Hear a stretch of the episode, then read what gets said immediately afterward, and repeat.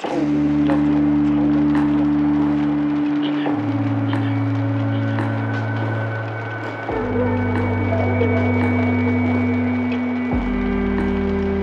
your soul as is what is yours.